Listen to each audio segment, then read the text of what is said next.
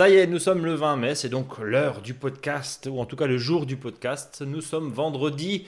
Bonjour à toutes et bonjour à tous, on espère que vous avez passé une très bonne semaine. Euh, chaude, évidemment. Bonjour, lui il essaie de garder la tête froide, c'est Eric. Salut Eric. Salut Brice. Ça va? Très chaud, hein, donc... Euh, tu fais de l'évapotranspiration comme les plantes, c'est ça? C'est ça, très compliqué de faire du jardinage en ce moment, parce qu'on a l'impression que est-ce qu'il faut penser à planter? Est-ce qu'il faut penser à, je veux dire, à semer? Est-ce qu'il faut planter, penser? Parce qu'il fait tellement chaud qu'il y a même, euh, quand on repique, euh, par exemple, je vois les salades, ça peut sécher sur place, hein, même si on les a plantées en mini-motte. Hein. Donc euh, voilà, c'est compliqué. Donc il faut faire le dos rond et attendre un petit peu que cette vague de chaleur et surtout ce, rayonnement. Oui, on va gagner du temps parce que sinon il y a plein de choses qui vont monter ou qui vont pas venir. Donc voilà, laissons un peu la fraîcheur arriver, il hein, n'y a pas de souci. Alors, euh, quel est le thème de la semaine? Ah, Bien sûr, on est en lune ascendante, hein, en plein dedans, donc on est vraiment dans le semis. Euh, vraiment, euh, tout, on peut tout semer, hein, de toute façon, c'est ça qui est intéressant. Ensuite, on va répondre aux questions des nombreux auditeurs et auditrices. Et puis on va parler vraiment hein, d'une plante qui est vraiment d'actualité, c'est l'haricot nain et bien sûr les haricots rames. Voilà, avec notamment euh, l'idée c'est de monter en étage, hein, tu, nous, tu nous le dis, de, faire des tipis et notamment faire des tipis dans les petites surfaces comme les carrés potagers, les balcons bien sûr, puisque le haricot se cultive aussi sur la terrasse. Tout à fait. Le haricot de terrasse, c'est connu. C'est ça, bien connu. Euh, alors, si on prend le calendrier lunaire encore une fois qui, qui rythme le tempo, même si Eric, tu es le premier à dire euh, là clairement il, faut, là il faut juste essayer de sauver ce qui peut être sauvé parce que honnêtement 30 degrés surtout un rayonnement 30 32 34 un rayonnement solaire très très intense. Moi je le vois là sur la quand, tu te balades dehors au jardin, enfin tu as carrément une réverbération qui est le, sol est chaud, le sol est brûlant. Ah donc ça veut dire euh, paillage, hein, évidemment, et puis euh, et puis arrosage, arrosage. Tiens, question et cas d'école, Eric, d'après euh, d'après maître Eric, conseiller en jardinage naturel auprès des collectivités locales. J'oublie des fois de le dire pour ceux qui nous rejoignent, mais bon voilà, on arrose le matin ou on arrose le soir? Hmm. Bah disons que moi en ce moment je suis plutôt arrosé le matin. Ouais. pourquoi? Parce qu'on est en période de limaces. Et eh oui. Donc en forte, même avec des grosses grosses attaques de limaces. Donc il faut mieux arroser, je dirais, le matin pour pas trop rafraîchir, euh, je veux dire, le soir, qui est propice à la limace. Ouais. Si vous avez effectivement des attaques de limaces, attention, attention. Euh, euh, et puis là, en plein soleil, c'est le moment de griffer le sol pour laisser remonter les œufs de limaces et les larves. Hein, bah oui, oui c'est même, c'est même terrible. Hein. Là, même quand des fois on gratouille, on sent bien que les limaces sont bien dans le sol, bien au frais, quoi. Ouais. Et là, quand on gratouille le sol, on les voit remonter par petits paquets même. Donc euh, ça c'est important. Alors bien sûr, moi je préfère l'arrosage le soir. Alors quand je dis le soir, c'est après 20h, euh, 21h, presque au crépuscule. Mais là, euh, franchement, avec les limaces qu'il y a, il faut mieux arroser le, matin. Hein. Donc, en fonction de votre sol et surtout des attaques, parce qu'encore une fois, c'est vrai qu'il y a des limaces. Quand on gratouille, quand les arbres remontent, l'idée c'est de les sécher évidemment au soleil. Normalement, ça marche assez bien, mais bon, on peut pas toutes les avoir, quoi, les limaces. C'est tout le problème. Ça. Euh, je, le disais, euh, Eric, bon, semer en pleine terre dans une lune ascendante, si le sol le permet, parce qu'encore une fois, quand tu sèmes là, il faut quand même que ça soit humide et t'as beau arroser, il faudrait peut-être presque arroser deux fois par jour pour que ça reste humide, pour que la graine elle vienne.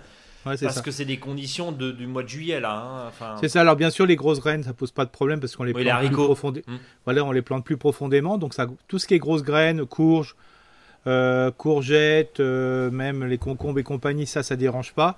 Mais dès qu'on est sur de la micro-graine, hein, de la carotte et compagnie, euh, c'est compliqué. Pareil aussi pour les radis, bien sûr. Alors les toutes les plantes qui vont lever très rapidement avec le petit coup de flotte, alors c'est vrai que c'est bien, mais s'il fait trop chaud, ça va vite monter en graines. Hein. Euh, donc euh, voilà, euh, pour, les, pour tout ce qui va, se, va monter rapidement, enfin germer rapidement, je conseillerais de laisser passer le petit coup de chaleur ou semer à l'ombre un peu, au frais. Radis, tomate, tout ça, euh, radis, tomate, radis, salade, tout ça, on oublie quoi. Oui, bah voilà, ou soit semer par exemple quand il y a du soleil jusqu'à 10h, 11h, ouais. et qu'après, bah, il n'y a plus de soleil, parce que là, quand ça tape toute la journée, euh, là, on est conscient que jusqu'à 18h, il fait trop chaud. Hein. C'est pas possible. Et l'idée, c'est évidemment d'éviter que ça brûle sur place, parce qu'on on voit hein, toute, la, toute la problématique, euh, euh, bien sûr, de, de, tout ça. bon, si on a ou on est éventuellement un, jardin qui est bien orienté, c'est-à-dire qui ne ramasse pas tout le soleil éventuellement, on a dit hein, les betteraves, etc., enfin tout ce qu'on s'est dit la semaine dernière, Oui, là, on sème tout, hein, de toute façon. On, on, peut, on peut finalement tout semer sans. Mais, mais encore une fois, c'est tellement compliqué, tellement compliqué d'avoir euh, euh, aujourd'hui des, des, conditions euh, à peu près saines pour pouvoir semer et surtout planter. Hein. Pareil, hein, les, les, ah, ça, végète. Hein. Là, on voit que notamment les choux qu'on a éventuellement plantés ou les salades, elles dessèchent pratiquement sur place. Quoi. oui, il faut mieux attendre, mais il faut vraiment attendre, attendre, attendre. Voilà. Donc, laissons passer. Eric, je te propose de passer aux questions. Les auditeurs que vous êtes nombreux et nombreux à nous envoyer sur contact@monjardinbio.com. On a eu beaucoup, beaucoup, beaucoup, beaucoup de questions.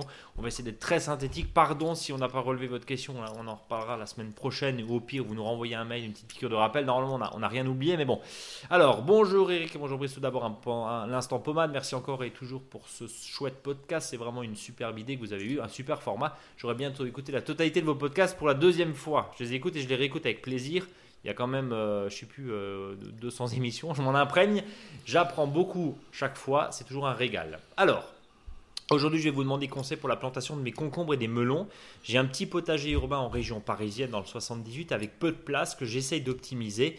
Je voulais savoir ce que ce qui avait le plus de besoin de soleil entre les concombres et les melons, car j'ai installé un grillage accolé au mur de mes voisins pour y faire grimper des hippomées. Le soleil est dès le dès le matin tôt, mais l'ombre arrive à partir de 14h. Est-ce que mes concombres pourraient s'y plaire ou est-ce qu'il manque d'ensoleillement? Même question pour les melons, combien d'heures d'ensoleillement ont-ils réellement besoin? Bah, Disons que pour le melon, il faut un petit peu plus, quoi. Mais disons que pourquoi pas, hein, ça, ça pourrait marcher, et même mélanger avec les hippomées, ça marche bien, quoi. Donc, oui. Ouais, moi je dirais oui. À, côté, euh, à, côté, Voilà, parce qu'il faut pas faut pas oublier que après, euh, je suis persuadé que dans quand les mois vont, les semaines vont arriver, il y aura plus de soleil parce que le soleil sera plus au zénith. Hein, donc euh, voilà, hein, ça va faire entre 10 heures et euh, au moins 5 heures de soleil, donc c'est pas mal, ce qu'il faut 6 heures à peu près de soleil. Donc c'est donc c'est pas pourquoi pas? Les melons par contre non. Un peu plus chaud, ouais. Faut, il faut que ça soit et surtout qu'il faut pas qu'il soit, soit trop frais après, quoi. Hein. Ouais. Donc, euh, mais sinon voilà, pas, pas, trop c'est pas mal parce que le melon au sol et puis le concombre en l'air, donc c'est bien. Bon, bah, tout va bien, et ça, ça nous plaît. Euh, sinon, avez-vous des idées de construction sympas pour fabriquer une structure pour faire grimper les melons, les concombres? Eh ben, Sophie, justement, du 78, on va en parler tout à l'heure parce qu'on va parler des haricots euh, qu'on palisse. Et Eric a quelques petites idées? Ouais, bien sûr. Eh ben, donc, rendez-vous tout à l'heure? Tout à fait. Allez, Elodie qui nous dit bonjour à vous deux. Merci de partager chaque semaine avec vos connaissances précieuses dans ce podcast gratuit. Alors, j'habite dans le sud de la France, sur la côte d'Azur une très belle région pour y vivre, mais comme vous le savez, l'agriculture n'est pas très répandue. De ce fait, j'ai mal, de mal à trouver euh, des ressources naturelles pour enrichir et pailler mon jardin. Notre jardin est recouvert de chiens dents. Il est inconcevable pour moi d'entretenir une pelouse et de l'arroser au vu des étés chauds que nous avons par ici. Ma question est la suivante. Est-il possible d'utiliser les tontes fraîches? Ça revient souvent, ça. Les tontes fraîches de chiens dents pour nourrir mon potager. J'ai peur que ça se marcotte et que mon potager finisse envahi de chiens dents. Eh bien, tout à fait, hein, parce que comme ça passe par le sol, hein, comme dit. Hein, donc, euh, y a, là, si on prend du chien dent, il faut le faire sécher en surface, quoi. Et puis surtout, ce qui est important, il ne faut pas recouvrir ce chien dent d'un autre déchet végétaux, parce que dès qu'on va, va, le recouvrir par autre chose, ça va, ça va de nouveau l'imbiber de flotte et ça va pousser, quoi. Donc c'est un peu compliqué. Donc il faut, le faire, faut le faire comme du foin, c'est ça? Voilà, faut le faire voilà, sécher vraiment? Il faut, vraiment vraiment le faire sécher, mais pas le recouvrir après par autre chose, hein, parce que sinon il va redémarrer quoi. Hein. Mmh, clair. Donc ça c'est un peu compliqué. Alors sinon s'il y a que du chien dent, euh, dans une par exemple dans un secteur de son jardin, bah, pourquoi elle cultive pas sur chien dent hein, C'est plus simple. C'est-à-dire qu'elle s'en fiche, elle laisse faire le chien dent. Euh, et par contre, tout ce qui est légumes qui est rameux, un type courge et compagnie, elle peut très bien le faire sur du chien dent. Donc pourquoi pas ça, ne fait aucun, aucune concurrence. Donc de laisser d'une certaine manière et de planter. Voilà, sur une surface. Et par contre, comme on peut mettre le, légume fruit toujours au même endroit, que ça soit tomate, euh, que ça soit courge, euh, voilà, tous les légumes de ratatouille, on peut le faire sur chien dent. Et comment limiter le chien dent? Bah, C'est de mettre le maximum de déchets verts dessus à l'automne, par exemple, pour le limiter et de temps en temps donner un coup de griffe pour l'enlever. Mais sinon, euh, coupez-les sur, euh, mettez-les sur chien dent, il n'y a pas de souci. Hein. Donc la tu appelles ça la culture sur chien dent. Bon, oui, mais ça pose aucun. Ça ne pose parce qu'on peut très bien le faire sur plein de plantes qui sont euh, dans ce qu'on appelle des plantes bioindicatrices. Hein, C'est-à-dire que c'est un sol qui est plutôt limoneux, hein, comme ça, plutôt de tendance limoneuse un sol qui est compact, hein, c'est-à-dire qu'il y a plus de pleins que de trous. Le chien dans l'air, c'est une bonne chose. Par contre, euh, par son système racinaire, il est très envahissant. Si c'est pour mettre des tomates, euh, c'est pour mettre des courges et compagnie, bah moi je le ferais sur chien dent, hein, me casserais pas la tête. Hein. Franchement, euh, c'est aussi efficace, bien sûr. Tout Quitte à faucher un petit peu, Eric? Exactement, de le cisailler, de prendre carrément le, le, coupe-bordure de temps en temps, s'il le faut, euh, de remettre des déchets dessus, mais de plus le voir comme un, concurrent, mais comme un couvre-sol. Bien hum. sûr, il est hors de question après de mettre des, des, des je dirais même de la salade, euh, des, des radis, oui, tu pas euh, des carottes, voilà. Sûr, tu plantes mais pour, voilà, alors comme dit, quand il y a un effort à faire, ben, on peut le faire à moitié, c'est-à-dire tout ce qui est coureur, on le laisse le chien dent. Et ce qui n'est pas coureur, bah, c'est là qu'on s'attelle à l'enlever dans le sol. D'autre part, Elodie nous dit J'ai enrichi cette année mon potager avec du BRF, bois oui. fragmenté, issu de la taille de mon laurier cerise et avec du compost assez carboné que j'ai trouvé à la déchetterie. Dois-je rajouter un engrais et à quelle fréquence afin de compenser ces apports carbonés et d'avoir une bonne productivité tout en restant bio? Alors, la, bonne idée, euh, enfin, ce qui est bien, c'est de plus on est dans le sud, et dans des zones qui sont sèches, plus le fait d'apporter un déchet organique sur le sol ou du BRF entre août et octobre, ça ne peut qu'améliorer le sol et on voit des résultats tout de suite. Ce qui n'est pas le cas en Alsace, hein. euh, sauf quand il fait chaud comme ça, par exemple. Hein. Plus on est dans le sud, plus justement ce, lien à l'eau, euh, qui est fait grâce justement à le fait que le sol retient mieux la quantité d'eau grâce au BRF quand on le met en période favorable ou du broyat. Donc ça, c'est une bonne chose. Alors bien sûr, si on en met à cette époque, le problème sur le sol est c'est pas très grave, mais si on l'enterre dans le sol, il va y avoir forcément une fin d'azote et les légumes vont pas bien pousser. Quoi. Voilà, c'est une concurrence hein, qui est faite avec ce bois à fragmenté. Donc on répète bien parce que la question de la fin d'azote revient régulièrement, fin FAIM hein, évidemment. Euh, Eric, euh, tu, peux juste nous spécifier, ben, surtout pas l'enfuir. C'est ça, voilà. Mais pas dedans. Dedans, c'est ça. Parce que si on le met dedans, on va être euh, ça va être là où il va y avoir là, bien sûr, euh, si c'est des plantes qui sont déjà bien enracinées, il n'y a aucun souci. Mais si c'est des plantes qui commencent à former leur système racinaire, il va y avoir une fin, c'est-à-dire que les, les nutriments euh, dans le sol vont être utilisés d'abord par les micro-organismes qui vont décomposer la matière organique que vous venez d'apporter, et ça se fera au détriment des plantes qui sont en mmh. place ou qui sont en train de se mettre en place. Voilà, donc euh, si c'est bien sûr si c'est des arbustes, euh, des groseilliers, des cassissiers qui sont déjà en place depuis 2-3 ans, il n'y a pas de souci, mais c'est le reste. Quoi. Euh, pareil, est-ce que, alors tiens, on est en pleine période de culture des tomates et de plantation des tomates, tout ce qui est tomates, tout ce qui est choux, aubergines, poivrons, on vient, de les, on vient de les planter là, on peut, on peut déjà pailler, soit avec de la paille, soit avec de la Bien sûr, pailler, mais pas dans le sol. Mais, oui, pas dans le sol, mais je veux dire, on, peut déjà, on n'est pas obligé d'attendre une période où ça se met. Voilà, alors autant que possible, à utiliser des déchets verts, verts, hein, par exemple de la tonte de gazon, c'est pas mal. Alors bien sûr, pas une grosse épaisseur, parce que j'ai vu des pieds de tomates brûlés. Si vous voulez, la, chaleur plus les, les 40 euh, degrés qui peut émettre la tonte de gazon euh, très rapidement, ça chauffe, là, ça vous dessèche les pieds de tomates, voire même ça va les nécroser au niveau du pied, ça peut faire entrer les maladies. Donc euh, plutôt, voilà, une fine couche souvent. Là, il n'y a pas de souci. Puis après, une fois que la paille va arriver, le foin va arriver, ben, vous pourrez le mettre en. Mettre donc, donc on peut y aller, on peut y aller maintenant déjà à euh, commencer évidemment à euh, pailler. Voilà. Euh, mille merci pour vos réponses. PS, on adore les podcasts longs. Vous allez être servi avec tout. Corinne qui nous dit merci pour votre podcast que j'écoute avec plaisir pendant mes trajets en voiture. Nous avons un grand cerisier qui doit être assez vieux et qui donnait des belles cerises précoces. L'été dernier, ces feuilles ont commencé à, à prendre des couleurs de l'automne et à tomber dès le mois d'août. Cette année, nous avons une grosse gelée au moment de la floraison, comme chez tout le monde. Hein. Euh, ces feuilles se sont peu développées, restent très petites. Les quelques cerises sont rachitiques et plusieurs branches du bas sont mortes. Euh, est-ce que l'âge de mon arbre, la sécheresse ou une maladie? On habite près de Poitiers. Merci d'avance pour votre réponse. Alors ça peut être les trois en même temps. Hein. Alors des fois quand ça perd au mois d'août, ce qu'on appelle le cylindrosporio, ça fait des trous dans les feuilles, c'est l'automne avant l'heure. Bon, c'est souvent presque normal. Voilà. D'accord. L'année dernière, en 2021, il a plu beaucoup, donc euh, les chutes de feuilles étaient quand même moins importantes. Voilà. Euh, la vieillesse, oui, parce qu'au bout d'un moment, ben, un arbre, euh, surtout, il faut voir s'il y a des nouvelles pousses, un bois plus clair, brun clair. Si c'est pas le cas, ben, c'est que l'arbre commence à vieillir. Ou le cas extrême, c'est peut-être que la monilio, ce fameux, qui, fameux champignon qui fait pourrir les cerises, peuvent aussi atteindre les branches. Et là, à ce moment-là, il y a des branches entières, des rameaux entiers, des charpentières entières qui peuvent mourir. Et là, l'idéal, c'est, faut le prendre comme ça. Tout ce qui est mort, tout ce qui est un peu mou, euh, je dirais, où les feuilles sont jaunissantes et que voilà, les branches, il faut, les couper en ce moment, quoi. Euh, donc, euh, sécateur, c'est le meilleur moyen de, traiter, comme enfin, la scie, là, la scie, comme ça, on le voit bien, c'est ce qu'on appelle la taille en verre, c'est vraiment super.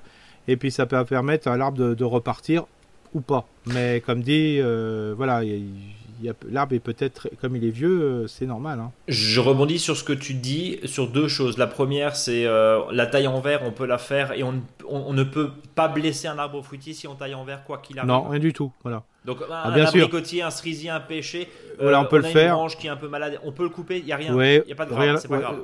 Ouais, et si vous voulez, vous avez peur, alors si vous faut faire une belle plaie, hein, c'est ça le but du jeu, hein, la plus propre possible.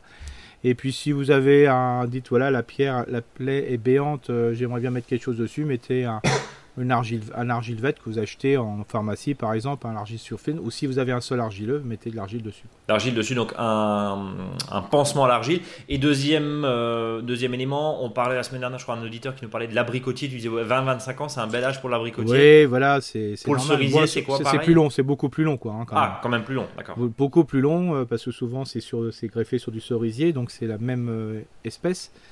Donc des fois c'est même ses propres racines. Donc euh, voilà, donc ça tient un peu mieux, mais à un moment, hein, il y a un âge, quoi. Bon. Charlène qui nous dit euh, Je vous sollicite à nouveau car je suspecte des cochonnies dans mes derniers semis. Euh, je t'ai envoyé la, photo. Alors que faire des plants? Les jeter au compost, les brûler, les planter quand même Avec des auxiliaires qui pourraient se régaler Qu'est-ce qu'on fait? Non, là, il faut les, faut les mettre. Hein. Si même si vous avez une petite attaque dessus. Voilà, le principe c'est qu'il faut quand même éviter, si vous avez les mêmes plants indemnes à proximité, il faut éviter que cela les mettre à côté. Mais si c'est votre première plantation, vous prenez, euh, voilà, vous prenez une solution avec euh, de l'eau et du savon noir. Et avant de, les planter, vous les aspergez bien hein, pour euh, limiter justement ces problèmes de pucerons ou, d'autres insectes, plutôt ce qu'on appelle des piqueurs suceurs. Donc voilà. Est-ce que au bout d'un moment et d'une certaine manière, quand on voit que ça s'épuise un peu en pépinière, voire en, pot, hein, en serre, il y a un moment où il se dit bon, allez, on va les mettre dehors. Alors je sais que la période n'est pas propice là parce que ça rayonne beaucoup et mais quoi qu'il, euh, mais même faut le mettre. Faut, faut y aller quoi. Ouais. il faut y aller. Au bout d'un moment, on voit bien les pieds de tomates qui traînent en serre avec une surchauffe. Hein, euh, avec des serres qui montent à ils, ils deviennent vert, vert, dans des vert jaune comme ça. Ça va revenir. Il ne faut pas avoir peur. Là, il faut surtout pas avoir peur de les planter il faut leur donner un coup de peps et la meilleure façon c'est euh, d'être sur là ils ont besoin d'être dans pleine terre il hein, n'y a pas de souci. Bon. Johan du Calvados 25 ans tout jeune Johan qui nous dit bonjour les jeunes si ça va. Pas besoin de vous mettre de la pommade vous en recevez assez. Plus sérieusement Eric ça te concerne et tu, tu, tu connais. J'ai un potager 40 mètres carrés j'ai des campagnols Hein, les rats pieds, j'ai presque tout essayé pour les repousser, même les tuer, les piéger répulsifs, etc. Savez-vous si les bandes répulsives solaires à ultrasons sont utiles ou pas? Je pensais en mettre 4 dans mon petit potager. Sinon, avez-vous une solution bien amicalement Johan du Calvados? Eric, je sais que tu as des rats pieds. Ouais, fréquentant, les professionnels aussi, ça, ça marche pas.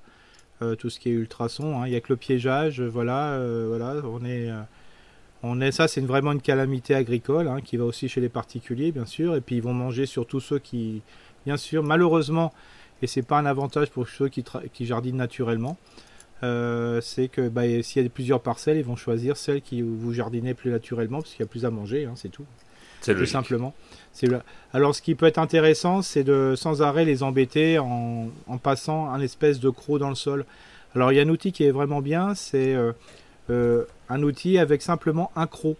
Euh, et le fait de passer et repasser euh, une, une, fois par jour ou tous les deux jours, ça casse les galeries, puis le campagnol en a un petit peu marre, quoi, donc il limite un peu cet espace. Hein. Voilà. L'idée, c'est vraiment de l'embêter à systématiquement, de casser son, son, territoire, son habitat, ouais, c'est ça le principe. Hein. Et puis ce qui est possible de faire aussi, c'est de planter dans des grands pots, vous coupez le fond, puis vous mettez un petit filet que vous mettez au fond, c'est-à-dire vous prenez deux pots pour faire simple, vous enlevez les deux fonds, et puis euh, vous, vous, vous, coincez un filet euh, entre de manière que bah, le campagnol ne remonte pas. Hein. Je connais des secteurs comme ça, au saut de l'arbuste, ils sont obligés de faire des cages en, fer hein, pour éviter justement que les campagnols remontent et qu'ils mangent les racines. Euh, bon, c'est la minute, c'est la minute où on va dans le mur, tout est pourri, etc., etc. Mais, mais juste, on, on, va rappeler quand même les choses. hausse des campagnols baisse des prédateurs, c'est-à-dire euh, renards, busards et, tous les rapaces d'une certaine manière, Eric, on est d'accord. Oui, oui, complètement. Ah oui, complètement. Et puis au fait, des, aussi au fait, le fait qu'il n'y a que de la grande culture, c'est sûr que le campagnol, au bout d'un moment, s'il voit des arbres, il préférera ça euh, au champ qui est labouré et compagnie, hein, c'est sûr. Ouais. Parce qu'une des luttes contre le campagnol, c'est de bouger la, terre. Quoi. Mais au bout d'un moment, euh, quand il n'y a que ça, alors bien sûr, on pourrait dire, bah oui, bah, faisons du, du conventionnel, c'est mieux. Alors non, parce que globalement, le, campagnol, c'est comme toute bestiole, il, s'habitue à, aller ailleurs. Et c'est pour ça que des fois, chez les particuliers, il y en a autant. Quoi. Bon. bon. le piégeage, c'est quand même un bon système. Hein. Alors, je sais que c'est un peu. Voilà. Si on est voilà, bouddhiste, c'est compliqué. quoi. Mais au bout d'un moment, il faut que l'individu joue son rôle de prédateur parce qu'on n'a pas d'autre solution. Parce qu'il n'y en a plus. Et encore une fois, on va le rappeler, le renard n'est pas un nuisible. Le renard bien sûr. a tout à fait. Non, mais enfin, sans rentrer dans les polémiques, mais c'est toujours oui, j'ai des poules, je me suis, je me les ai fait bouffer par, un renard. Oui, mais en même temps, il fallait mettre un grillage. Enfin, je veux dire. Voilà, c'est problématique, mais quand, tu regardes et quand tu grattes un peu le sujet, on, voit quand même certains agriculteurs derrière réfléchissent notamment sur la préservation des busards. Euh, plein d'associations. Hein. Il y avait un reportage l'autre jour absolument passionnant qui, expliquait cet équilibre qui est là et qu'au final, ben, renard. Euh, buses qui sont moins perçus comme des, euh, comme des nuisibles, je mets des gros guillemets hein, autour de ça évidemment, mais, euh, mais cette cohabitation est, très intéressante, y compris dans les jardins. Et puis il faut des petits carnassiers, hein, ceux qui sont capables, qui sont pas plus gros bien sûr que bientôt que le campagnol, c'est tout ce qui est fouine, euh, martre, belette et compagnie. Ouais, mais là celui qui a des poules va dire ouais mais attends mes poules. Ouais. Ouais, voilà, bah, c'est. Et vu qu'il y a de plus en plus de poules, et eh ben, il y a de plus en plus de gens qui sont embêtés par les fouines, les martres et compagnie. C'est vrai. C'est un équilibre précaire, mais euh, il faut absolument qu'on puisse rétablir aussi mieux pour qu'il y ait aussi des prédateurs de la martre et de la belette, qui sont les rapaces et compagnie. Hein. Donc euh, on voit bien qu'on est dans euh, ce cercle vertueux et qui est de moins en moins vertueux, fait qu'on a des proliférations par moment de ce qu'on ne veut pas. Mais en ce moment, la grosse problématique, ce sont les, les campagnols. Quoi. Voilà, euh, en tout cas, on a, on a répondu euh, à Johan. Hein, c'était voilà, c'était ça. Euh, bon courage, Johan. Hein, donc sortez la griolinette et puis le et puis le croc pour trifouiller les galeries. Sandra qui nous dit bonjour Rick, bonjour Brice, fidèle à votre podcast qui m'est très utile en tant que jardinière débutante. Je vous écris pour la première fois. J'habite en Belgique. Deux questions. La première concerne la taille des tomates en serre. Euh, je taille les petits gourmands dès que je les vois apparaître, mais j'ai oublié, j'en ai oublié certains qui ont déjà grossi. Certains ont même déjà des fleurs. Est-ce qu'il y a un risque de maladie si je les coupe à ce stade ou est-ce que je peux les couper à tout moment? Mes plants sont assez serrés. Je me demande donc s'il est plus risqué de les tailler tout de même ou de les laisser buissonner là où les gourmands ont grandi. Alors moi j'ai toujours principe pour les tomates, c'est euh, en fonction de l'individu c'est-à-dire souvent qui est des fois variétal, c'est-à-dire que les premiers gourmands je, gourmands, je les laisse passer, parce que pour moi, c'est comme si c'était des pieds, euh, des branches mères. Et comme ça, ça permet, euh, parce que si le pied de tomate veut pousser, il, en met, il émet autant de, pousses au début, c'est qu'il veut vraiment pousser, parce que le système racinaire est puissant. Le fait de le contraindre, et surtout si vous le coupez quand les, pousses sont grosses, c'est des intrusions pour les maladies, hein, c'est clair, net et précis. Ça, ça a été euh, vraiment prouvé. Donc moi, ce que je conseillerais, c'est laisser les 1, 2, voire 3 gourmands qui poussent. De toute façon, à un moment, ça va se calmer. Euh, voilà. Et c'est là, après, que chacun et chacune pourront euh, limiter les gourmands en les enlevant les plus petits possibles. Bon, voilà. Euh, pareil, même combat en serre, où en plus on est dans une, atmosphère assez humide. Ouais, ouais pour, alors pour l'instant, les serres, quand on voit ce qui est annoncé, un temps qui va être chaud, voilà, c'est ce que annoncé. Alors peut-être qu'ils vont se tromper, d'ici 15 jours, ils vont dire le contraire, mais euh, le problème, c'est que surtout, euh, pensez à moi en faisant ça. Euh, sous serre, quand il fait trop chaud, c'est pas le top non plus hein, des tomates. Donc si vous avez un petit peu de tomates, parce que cette année quand même, il y a, on est pléthore de pieds de tomates, ce que je vous invite à faire, c'est en mettre quand même quelques-unes dehors. Parce que quand les temps, le temps est vraiment chaud, euh, les tomates dehors sont quand même beaucoup plus productives que ceux, celles qui sont en serre, surtout quand la serre est petite. On n'a peut-être pas forcément la même météo, le même climat, en l'occurrence chez Sandra en, Belgique, hein, mais bon, la, question est bah, intéressante. ouais, mais, quand il fait chaud, c'est continental. Hein. Quand il fait chaud, il fait chaud. Quoi. Deuxième question, mes poireaux éclatent, s'ouvrent dans le bas. Je les ai repiqués il y a un mois et demi. Quelle en est, quelle en est la cause? Comment éviter cela?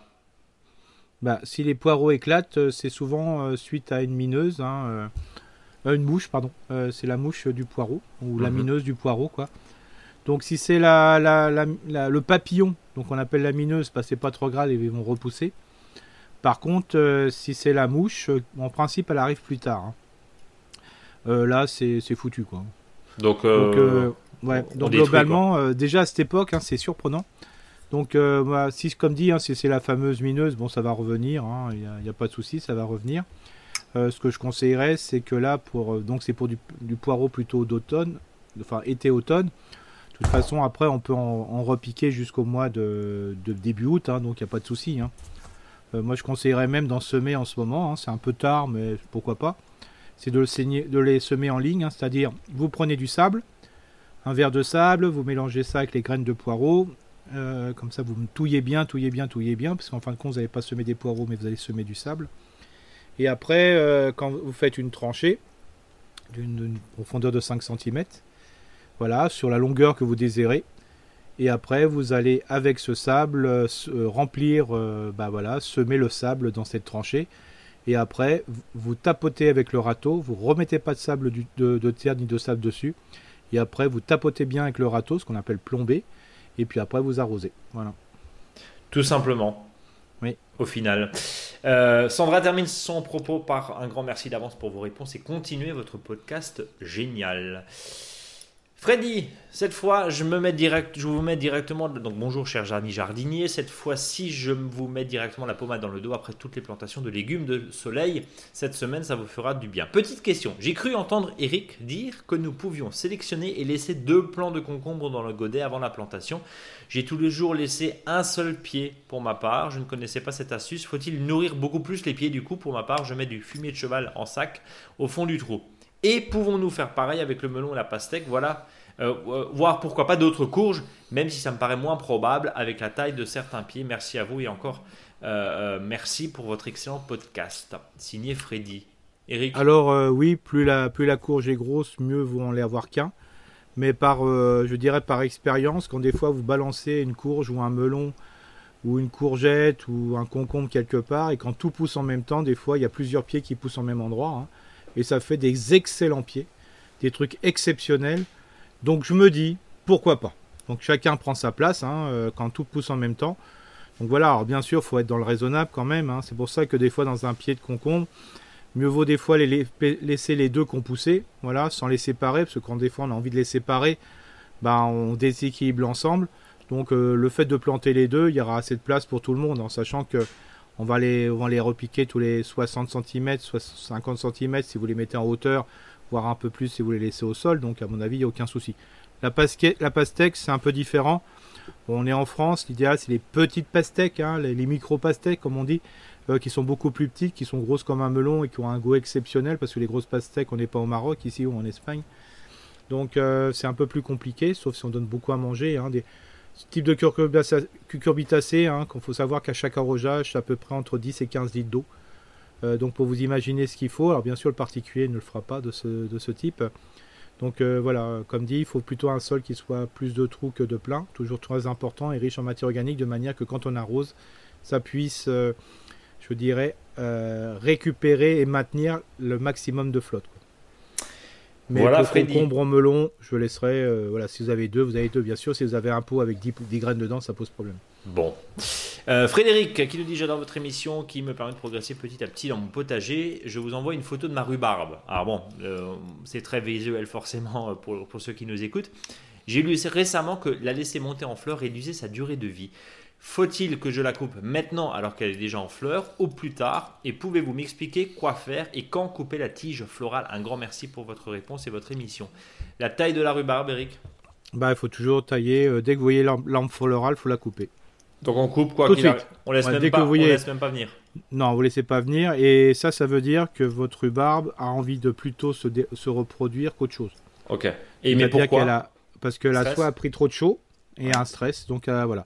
Donc ça veut dire que globalement, elle a besoin de beaucoup de matière organique. Donc ça veut dire qu'à l'automne, il faut lui mettre 50 cm de feuilles dessus. Quoi. Donc paillage, ah, paillage et du miam. Et aussi, c'est un peu héréditaire. C'est-à-dire que si vous avez, euh, voyez chez quelqu'un une rhubarbe qui monte très facilement, bah, choisissez plutôt des variétés qui ne qui montent pas tout de suite. Hein. Qui évitent de monter, évidemment. Comme ça, on a... Euh, on, a, euh, on, prend ses précautions, évidemment, avec, tu disais, hein, une problématique variétal. Oui.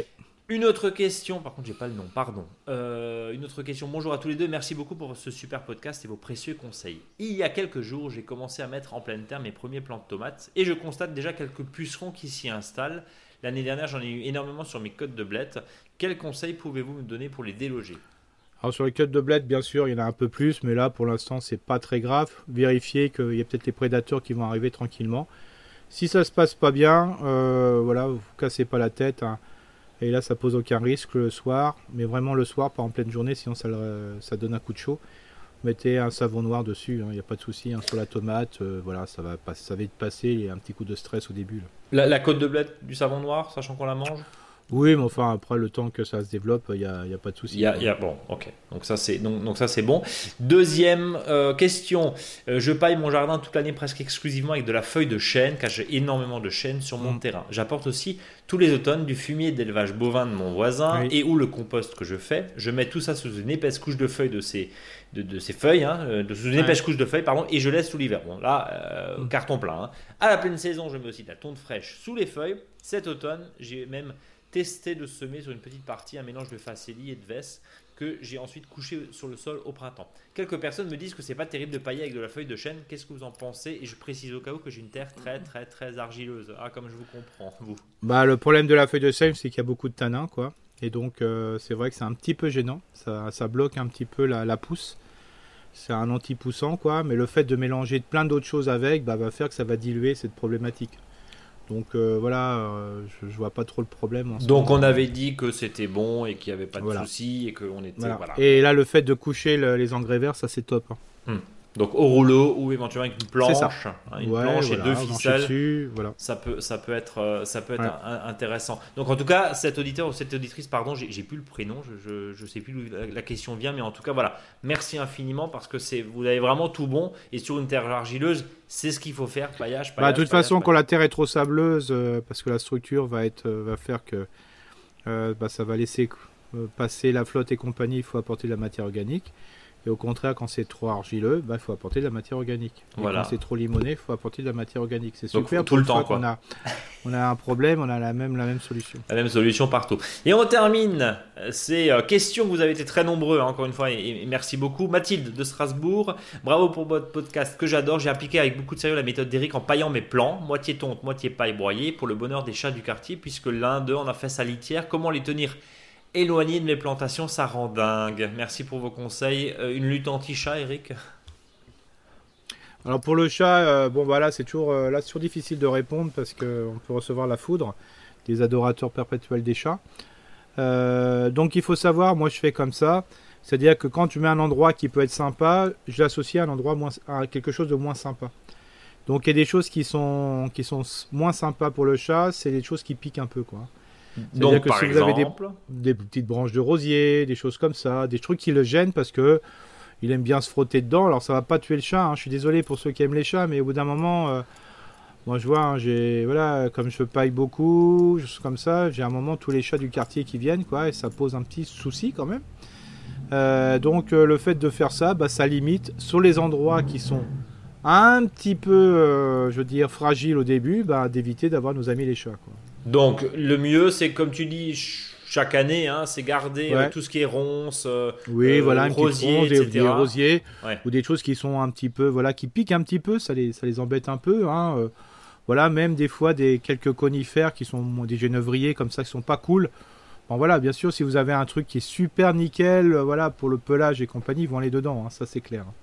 Bon, voilà en tout cas, euh, Mathilde, bon courage. Et puis, euh, il ne s'agit pas de faire mal, il s'agit juste de les. Non, c'est simplement évidemment de, les éloigner de votre zone de plantation. Eric, euh, avant de passer au, dossier de la semaine, évidemment, je vous invite, chers auditeurs et chères auditrices, à nous écrire sur contact@monjardinbio.com pour nous envoyer évidemment vos questions et on y répondra avec passion comme chaque année. Le sujet de la semaine, haricot ou haricot à Ouais, attends, attends, Brice, je voulais finir une réponse sur quelque chose. Ah oui, pardon. L'intérêt des questions, c'est que des fois, on pourrait dire que bah, les questions, c'est décousu. Parce qu'on prend plein de, points l'un après l'autre qui sont des fois différents, mais il ne faut pas oublier que c'est les questions du moment. Et donc, euh, c'est comme si on faisait un tempo et on répondait à plein, plein de choses. Et nous, on est incapable euh, de, de, cibler les, questions, enfin, les points qui paraissent les plus importants pour vous. C'est compliqué. Et le fait que, vous posiez plein de questions, parce que c'est une remarque que j'ai fait à certains, euh, c'est bien parce qu'en fin de compte, c'est, euh, bah, on voit peut-être que l'intérêt euh, des personnes, c'est ce sujet-là. Et c'est vrai que bah, globalement, si vous prenez un mixte de tout ça, sur les deux mois, bah, ça, ça, répond à plein de questions de technique, de plein de questions sur le sol, sur le choix variétal, sur les maladies, voilà, sur, par rapport à la météo, par rapport au lieu. Donc globalement, ça fait un espèce de, je dirais, de, de révision, mais terrain. Et donc voilà, c'est très bien qu'on pose des questions. Je te rejoins parfaitement, évidemment. Ça permet de rajouter et de l'interactivité, ça vous l'avez vu, d'avoir ce lien, bien sûr, et cette, et cette proximité, mais surtout, et comme tu le dis très justement, d'avoir vos préoccupations, parce que c'est vrai que des fois on pense un peu trop bah, à l'agriculture, à, du jardinage, pardon, en pleine, en pleine, euh, en, pleine, euh, comment dire, en pleine plaine. On ne commence pas forcément sur de la montagne. On a des fois des exemples. On pense des fois à des jardins euh, tip top, idéaux, évidemment. Des fois on pense un peu moins aux au, jardin de balcon, ben voilà, là l'idée c'est de nous remettre un petit peu dans le, droit chemin et surtout, enfin dans le droit chemin, dans le droit chemin de vos préoccupations. Et euh, voilà, donc c'est ça qui est, vraiment génial, au-delà bien sûr de, toute la pommade que vous nous passez. Enfin là c'est plutôt la crème solaire qu'il faut passer. euh, contact monjardinbio.com et puis suivez-nous bien sûr sur les réseaux sociaux, Facebook, Instagram où on met régulièrement aussi vos précieuses euh, et nos précieuses réponses. Eric, Haricot nain ou haricot haram? Bah, moi, les jurés les, deux, les deux parce que euh, globalement, ça n'a pas le même goût. Euh, moi, c'est surtout le, résultat que j'ai eu et même la réflexion de jardinier de jardinière. C'est en fin de compte entre un haricot nain, même des fois quand ça ressemble à la, même variété, hein, pas grand chose, bah, c'est complètement différent. On peut se permettre des haricots plus longs, par exemple sur les haricots rames, alors que si on, s'autorisait ça sur les haricots on aurait beaucoup de fils ou des haricots un peu plus secs. Donc c'est super, il y a un que c'est plus long à venir, donc ça permet de faire un, je dirais, un, joli euh, enchaînement de, variétés, de couleurs. Euh, donc euh, l'ensemble est bien, il y en a même, moi je le conseille aussi, c'est que quand vous semez des haricots nains, vous pouvez semer aussi des haricots, haricots rames en même temps. Sauf d'éviter de faire comme je l'ai vu chez quelqu'un, il s'est trompé entre haricots rames et nains, et le fait que si vous mettez des rames et vous mettez pas de, voilà, de piquet, c'est pas pratique pour les ramasser parce que des rames qui sont au sol, c'est pas cool. Et ça Donc, euh, bien sûr, l'intérêt pour les deux, c'est euh, quand vous allez semer, que ce soit en ligne ou en poquet, hein, c'est-à-dire un haricot l'un à côté de l'autre ou par petits groupes, ça c'est selon les envies, selon les méthodes, selon les habitudes, l'éducation qu'on a eue avec les parents. Ça, c'est voilà, plein de choix. Euh, ce qui est important, il faut surtout pas trop enterrer les haricots. là, c'est-à-dire qu'on met un trou, on met un haricot, puis on met un petit centimètre de terre dessus. Ne disons pas, les haricots doivent entendre les cloches sonner ou le haricot doit entendre le jardinier partir. C'est ça, ou voir les fesses de la jardinière ou du jardinier. Ah, je ne connaissais pas, mais ça ne m'étonne pas. Ça dépend, ça dépend. ça, ça dépend. Surtout si on est un jardinier écossais. Ou pas. Ou écossais. Toi, écossais, oui, j'avais compris, merci. excusez-moi. Joli, joli, joli, joli. Voilà, voilà. Donc, euh, le principe, c'est ça. Il ne faut pas presque pas mettre de terre, quitte après que quand ils vont pousser, on les puisse les buter une ou deux fois. Euh, de manière à surtout les consolider dans leur position quand on met de la terre dessus. Donc euh, que ça soit en ligne ou que ça soit en poquet, c'est le bon moment. De toute façon, là, on peut en semer jusqu'à début août. je vous conseille de ne pas en mettre tout de suite 50 mètres, mais d'en mettre toutes les semaines, euh, voilà, tranquillement, ou tous les 15 jours. Comme ça, vous avez une suite de, légumes, en sachant qu'il faut 60 jours à, à, 70 jours, surtout si vous êtes sur du haricot rame. Ça veut dire que ça peut vous entraîner jusqu'à début octobre. Euh, donc ça, c'est la, situation la plus facile, comme dit. Euh, ce qui est intéressant avec le haricot rame, c'est qu'on va donner du volume au jardin. Et puis, ça va permettre aussi de faire ces espèces de paillassons, comme j'appelle ça un peu de paillassons, pour éviter des coups de soleil sur des plantes plus basses. Hein. C'est-à-dire que si vous avez un fort soleil, je vous invite à, vous opposer au soleil en mettant des rames, et puis de planter derrière des légumes qui sont un peu plus sensibles à la chaleur. Donc ça, c'est super intéressant, en dessous et derrière. Bien sûr, en dessous, ça sera le temps de la pousse du haricot. Et puis derrière, ça sera vraiment pour qu'il y ait de l'ombre. Hein. Ça, c'est vraiment intéressant. Et puis, c'est vraiment joli. Je trouve que cette décoration, d'ailleurs, il y en a même qui les mettent euh, avec des haricots d'Espagne qui sont complètement mangeables dans des, aménagements, euh, je veux dire ornementaux. Euh, vous pouvez jouer aussi sur l'ornement avec les, tipis ou les formes en croisillon, enfin tout ce que vous voulez. Vous pouvez aussi utiliser des grillages. Hein. Et ça, ça peut se faire aussi, aussi bien sur de la pleine terre que dans du compostier, que dans des bacs à compost, euh, type bac à compost, hein, c'est-à-dire jardin en hauteur. Hein. donc ça, c'est vraiment super, hein, un mètre sur un mètre. Ça donne vraiment du volume, c'est joli, c'est voilà, c'est, c'est, on peut même faire rejoindre euh, des fois un bac par rapport à un, bac, un bac. Vous mettez un tipi qui est rejoint par, un, par une tige de part et d'autre et ça fait se balader euh, les haricots rames parce que ça peut monter jusqu'à 3 mètres hein, le haricot, donc euh, vous pouvez vous utiliser vraiment la force. Il n'y a pas grand chose à faire, hein, globalement, laisser pousser les haricots. Par contre, c'est sûr qu'ils aiment bien un peu l'humidité. quoi. Alors, quand tu, dis, quand tu dis humidité, ça veut dire évidemment un, arrosage. Il faut que la terre soit quand même un peu humide pour que ça pousse. Pas trop. Pas trop. faut pas que le sol soit gorgé d'eau. Ça, c'est important. C'est pourri. Alors, bon, là, maintenant, le sol est chaud. Ça ne pose plus de problème. Mais quand un sol est humide et le sol est froid. Ouais, les débuts à mi-avril, par exemple, où tout le monde s'excite et puis tout d'un coup il fait un peu frais, euh, c'est pas bon. Quoi. Là, ça, là les, les haricots lèvent en quelques jours. Hein, ça va très vite. Euh, et là, c'est le bon moment. quoi. Mais ne vous excitez pas non plus en mettre de trop. Parce que Parce qu'après, il va falloir les, ramasser et les écouter. C'est ça. On est d'accord. Eric, ça veut dire concrètement que c'est quelque chose de très facile à cultiver, évidemment dans un jardin, mais aussi, c'est ce qu'on disait en, préambule et au début de cette émission, euh, sur un, dans un carré potager, sur une terrasse. Oui, et puis des fois, ce qui peut être intéressant, c'est que si vous vous accordez avec le voisin, euh, si vous avez un grillage, vous pouvez semer des haricots au pied, hein, comme ça chacun pourra euh, récupérer en sachant que le haricot euh, va utiliser vraiment du support pour monter. Hein. donc il a besoin de quelque chose.